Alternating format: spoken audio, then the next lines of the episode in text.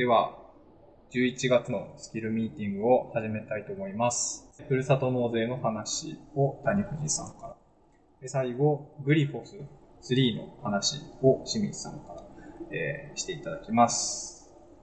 では、ふるさと納税の話を谷藤さんお願いします。はーい。じゃあ画面出します。まあ、えっ、と、とりあえず、最初にふるさと納税っていうのは皆さんはご存知でしょうか？知ってます。知っている。なんならもうバリバリ活用してるって人います？通用はしてない。すいません。小松さんもしてないの？かなるほど。うんなんで、なんでなんだろうっていう、その、結構多分、言葉はなんとなくみんな知ってると思うんですけど、なんか、いまいち手出してない理由みたいなのがなんかあると思思うんですね。ちなみに小松さんはどういう理由で手出してない感じですか？なんか、自分の主義に反するなと思っていて、あの。うん、自分の、えっ、と、住んでいる品川区の税収が減ってしまうわけですよ。それをやると。うんで、別のところから何か Amazon ギフト券とかがもらえるんだと思うんだけども、なんか違うなと思っていて、えー、得をするっていうのはあるんだけれども、なんなんでしょうね、その、国の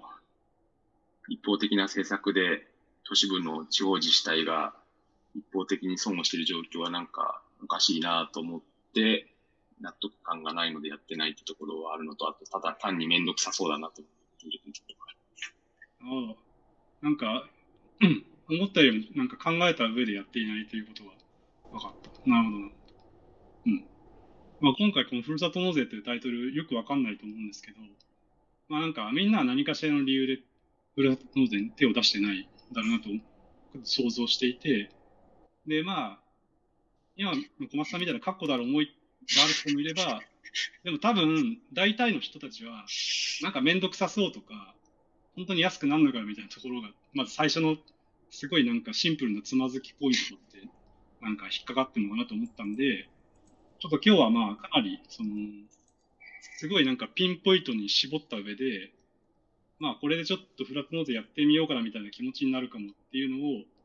まあ自分のスキル、やってきたスキルとしてちょっと紹介できればと思ってます。はい。っていう前置きでしたが、じゃあちょっと画面を出します。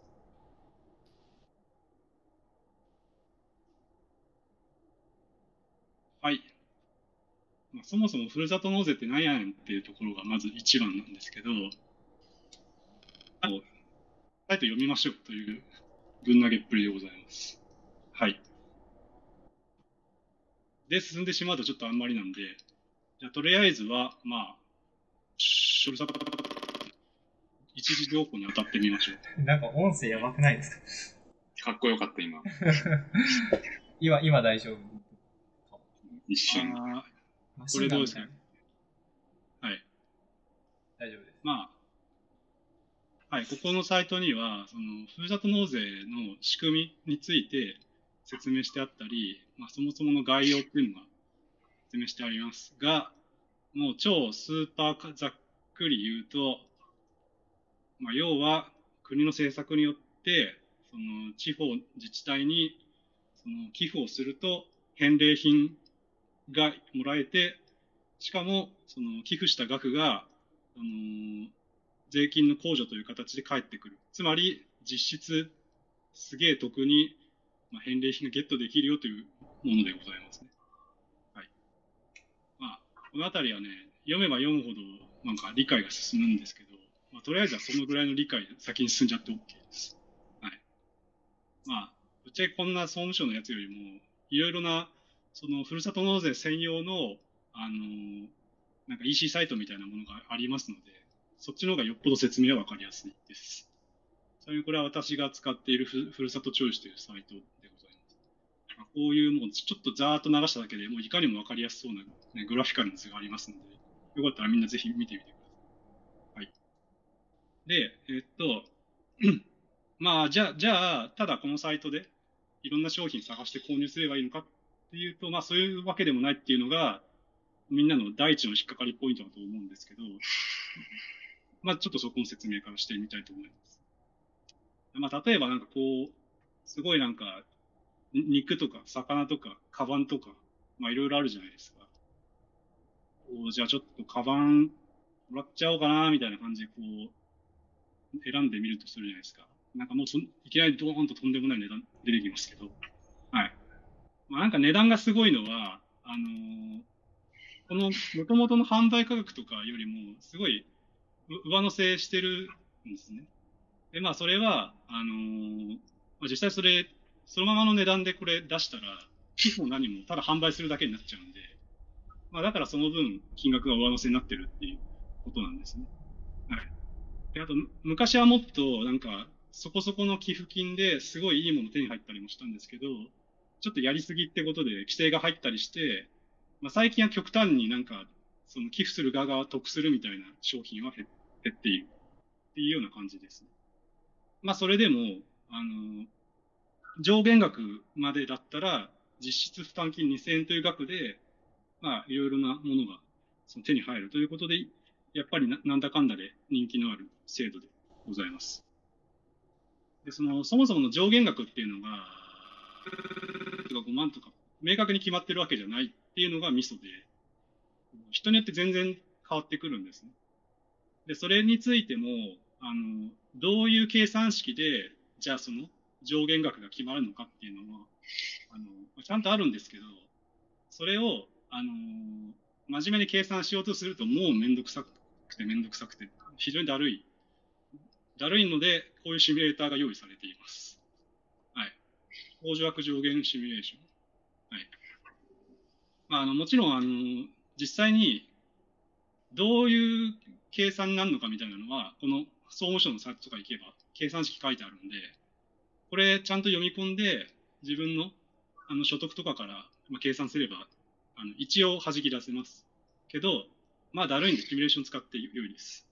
はい。で、総務省のサイトにも、大体の目安みたいなの載っています。あの、本人の給与所得に対して、まあ、このあたり、まあ、あの、に、の、まあ、対応によって大体決まってくる。で、まあ、独身または共働きっていう人と、あと、まあ、夫婦。まあ、それによってもちょっと変わってきます。でも、ここで言う夫婦っていうのは、一人が働いてて、一人は専業主婦っていうことかな、確か。うん。だまあ、共働きであれば、まあ、大体、この列だけ見ておけば OK みたいな感じですね。ただ、あのー1位にこの金額に決まるっていうわけではなく、あくまでその人の様々な条件によって細かく変動したり、あとまあシミュレーションにも書いてありますけど、結構その家族構成の内容とかにもよって変わってくるんで、まあなんか、このあたりがまず一番最初の壁かなと思ってます。まあでも、とりあえず必要な情報をバーっと入力してシミュレーションすれば大体わかるんで、一応ちょっとぶち込んでみるといいのではないでしょうか。こんな感じでね。例えば、ご500万。あ、配偶者みたいな、まあ、とりあえず、うーん、まあ、適当的あの、はい、なんか出ますんで、ここに。はい。まあ、まあ、ここでつまずくんだったら、多分もう、これ以上やらない方がいいかもしれない感じですね。はい、でもまあ、じゃあ、そんな皆さんはなんとか突破できるだろうということを仮定して、そこ突破した。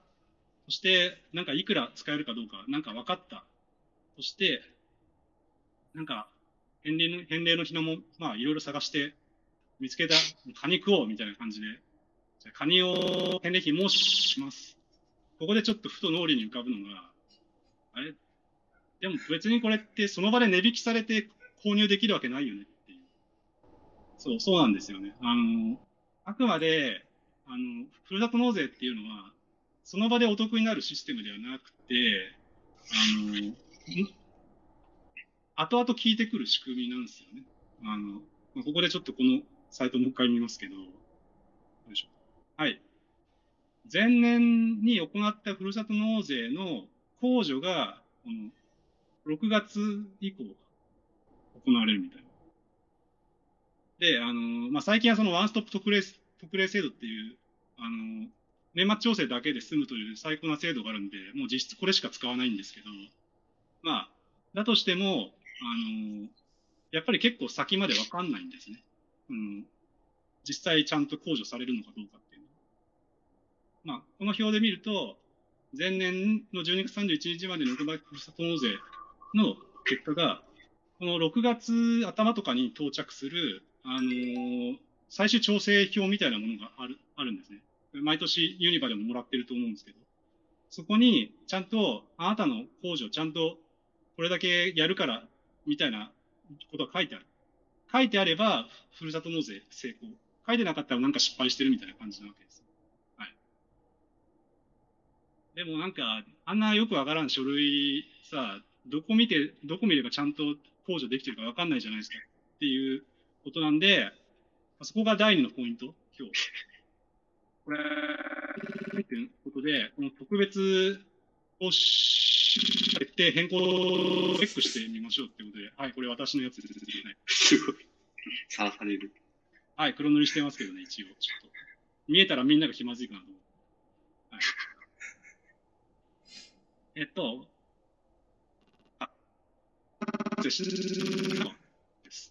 つまり、特にそのふるさと納税の控除額が反映されていない状態。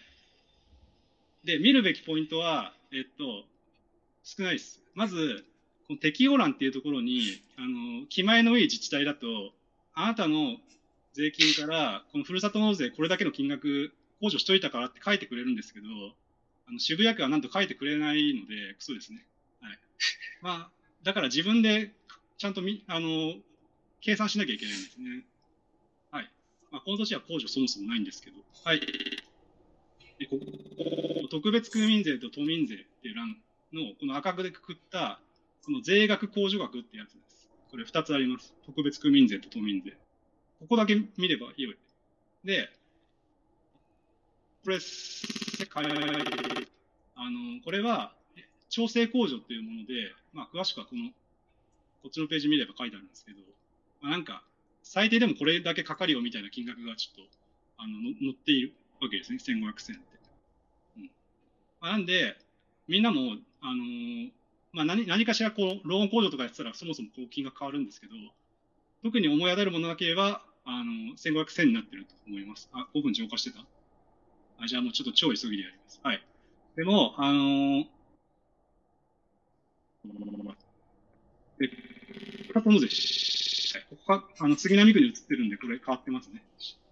はい。なんか、増額されてますね、これ。24,301と16,202。はい。これが、その、ふるさと納税した額が上に乗っかってきているわけですね。はいで、ここには当然、あの、もともとデフォで入っていた、この1500と1000、2500が、あ上での額なので、この3足す、この16202から2500引いた額が、えっ、ー、と、38,003円ということなので、あの、実際に自分がふるさと納税で使った金額が、あの、まあ、この3万8003円ということになる。で、あの、ただ、最低でも2000円は自分が払わなきゃいけないので、3万8003円に2000円プラスして、4万3円が、あえっ、ー、と、まあ、使った金額っていう計算になるのかな。まあ、もちろんちょっと細かいズレはあるかもしれないけど、まあ、ここを見ればとにかく成功したかどうかわかるっていうことですね。6ヶ月先になった。なので、まあ、とりあえず、ところの私が考える壁は、これで皆さん突破できる準備ができたのではないでしょうかという雑なまとめで終わります。はい。ありがとうございます。ちょっと時間が超過してしまっているので、質問等は一旦なしで、えっ、ー、と、でもすごい面白かったです。ありがとうございます。じゃあ最後、えっ、と、グリフォス3の話を清水さんお願いします。はい。えっ、と、グリフスですね。えー、ちょっとお待ちください。えー、華麗なスタッターイットの後にちょっと、やるのあれなんですけど、まあ、さらっと、えー、紹介します。えーと、違うな。ウィンドウじゃない。えっ、ー、と、あなたの全画面を、はい、共有。これで見えてるかな？見えてます。はい。で、ちょっとこれは邪魔になってしまうので、お願いします。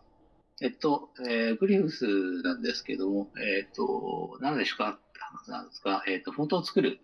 えー、アプリケーションです。で、えっと、まあ、これがサイトになっています。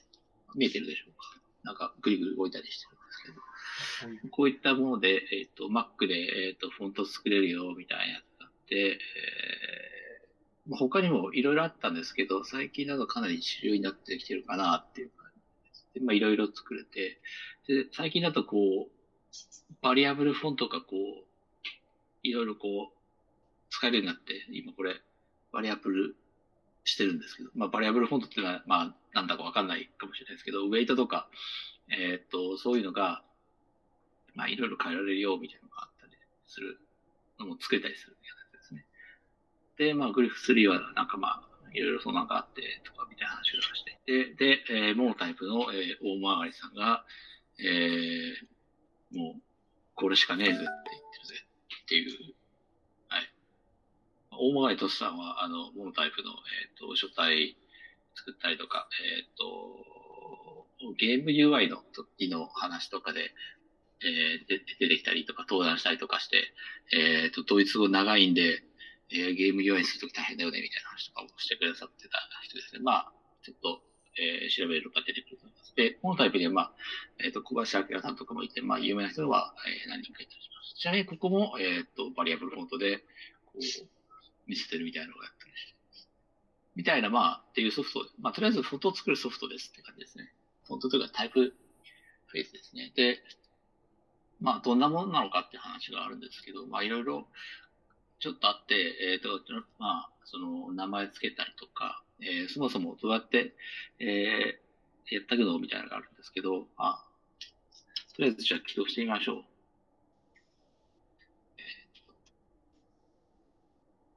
ブリーフスがいっぱいあるんですが、えー、次をしましょう。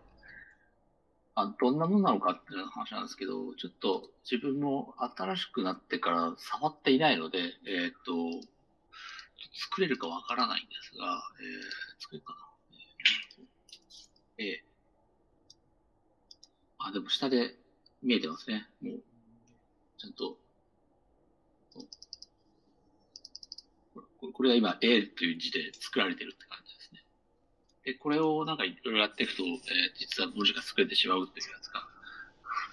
で、えっ、ー、と、以前、えっ、ー、と、あれなんですが、えっ、と、すごく前に作った、え、すごく前というか、ほぼ10、10年ぐらい前か、え、っと、に作ったフォントっぽいやつを作ろうとして、まあ、あんまり使いづらいというめっちゃ、本当があるんですが、こういうのを作ったりしたあるんですけど、それを今見せします。これはもともとイラストレーターの、えーと、データで作っていて、えっ、ー、と、まあ、こういう、えっ、ー、と、普通のパスになってます。で、パスをコピーして、えっ、ー、と、ここに貼っつけることができたので、えっ、と、それで今、これは作りました。昔に。えかなり、えなんか、ザラーって作ったんで、あの、作詞処理がされてなくて、とか、みたいな話があったりします。えー、わかりやすく言うと、これ、ここら辺ですね。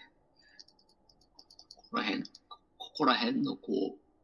ここの、ここのパスが汚ねえなとか、ある、いろいろあるんですけど、まあちょっとそこら辺の話はいいとして。で、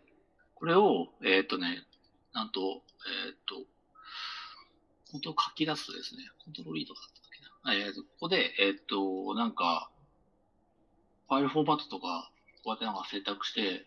じゃあ、ポスギフトで出すかって言って、出力すると、えっ、と、フォントファイルができるわけですね。こういう風に。で、ちなみにこれは、えっ、と、小文字の A から Z しか作ってないんで、えっ、と、それ以外は出てないです。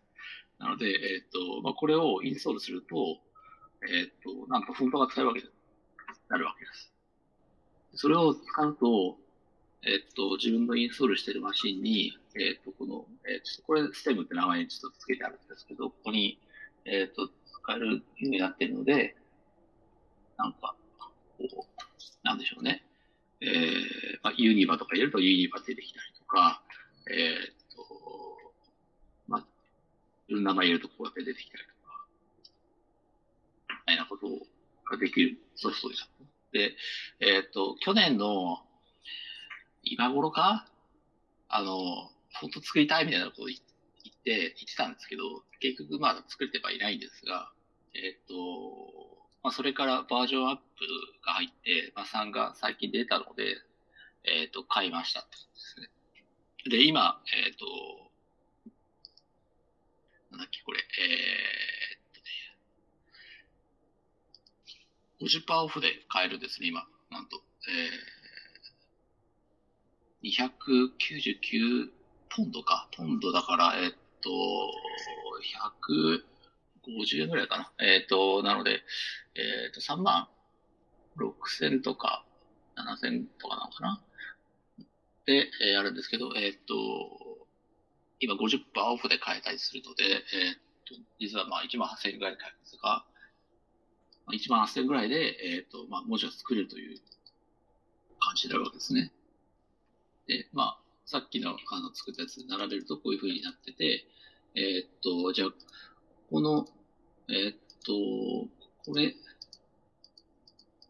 愛の文字、ちょっと、なんだろう、カーニングが、カーニングかというか、J とか、えー、っと、マイナスもっと入れた方がいいなとか、こういうね、図をしたりするわけですよ。そうすることによって I と J が、えっ、と、重なった時とか読みやすいねとか、えっ、と、まあ、食い込みとかですね、こういったものを調整したりとか、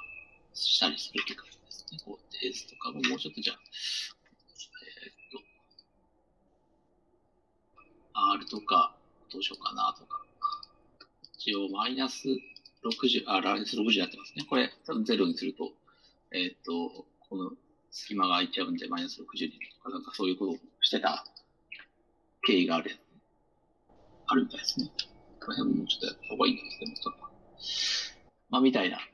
やつです。えー、なので、えっ、ー、と、気が向いたらみんなも買うといいかもしれないって話と、あと、ユニバで、えっ、ー、と、使っ、使っていくというか、えっ、と、ワン東京、ワン東京じゃねえや、えっ、と、ワン東京の、えっ、と、ワン東京アップの中で使われている、えっ、と、ロードランナーというフォントがあるんですけど、それも、えー、実は、えっ、と、グリフで、えー、当時作っていた、まあ自分じゃないんですけど作ったのは、えー、使われているので、それを、まあ、編集したりすることも、まあ今は可能になったりしたって感じですね。はい。まあ、もし興味あるなら、ここら辺の、えっ、と、タイポグラフィーの、まあ、こう、作詞とかちゃんと、えなんかこう、反転した時にずれたりしてないよね、みたいな話とか、興味あったら読むといいかもしれないですね。C の方が大きいよとか。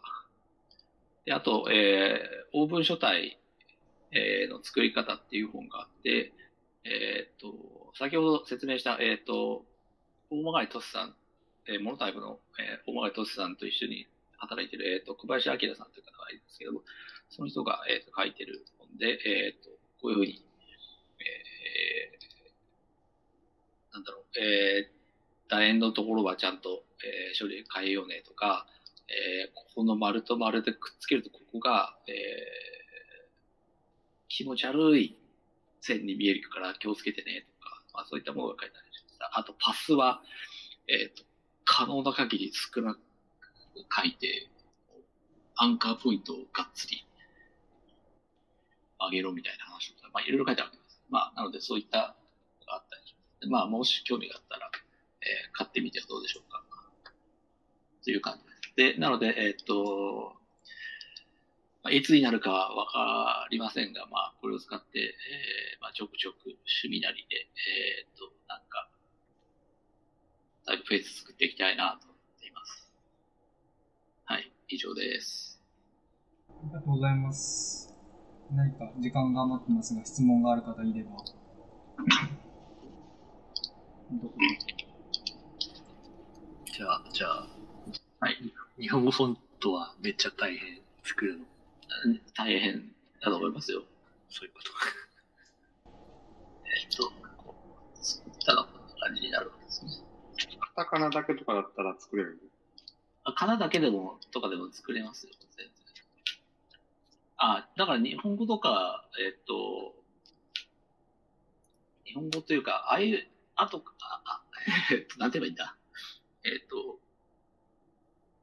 漢字とかじゃなければまだ、全然、可能性はあると。感じですね。だから、あの、えっと、ユニバフォントを作るとかっていうのも全然ああるかもしれないです。そしたら、えっと、U と N と I と B、A だけでもよかったりするとかってあるかもしれないですけど、あと数字だけ作ったりとか。昔ね、名詞で作ったね、ニオーダーっていう。ニオーダーとか、そう。あれカタカナと数字だけでしたけど、めちゃめちゃ大変。しかも、まあ、調整、大変なんですよね。あの、文字。マジで大変、フォント。そう、だから、あの、まあ、まあ、だから趣味で抑えてる感じです。で、まあ、まあ、最近出たばっかなんで、いろいろ、なんか、あ の知り合いの人とかがいろいろ使って試してみたりしてて、これ面白そうだなって思ったんで、えー、まあ、せっかくなんで買ってみたっていう感じもありますね。なので、なんか、面白いことしたいなっていう感じになってます。ありがとうございます。では、お時間になりましたので、清水さん、はいありがとうございました。はい、ありがとうございました。最後、締めます。えーっと、じゃあ、谷藤さん、清水さん、ありがとうございました。以上で、11月のスキルミーティングを終わります。お疲れ様です。ありがとうございました。ありがとうございます。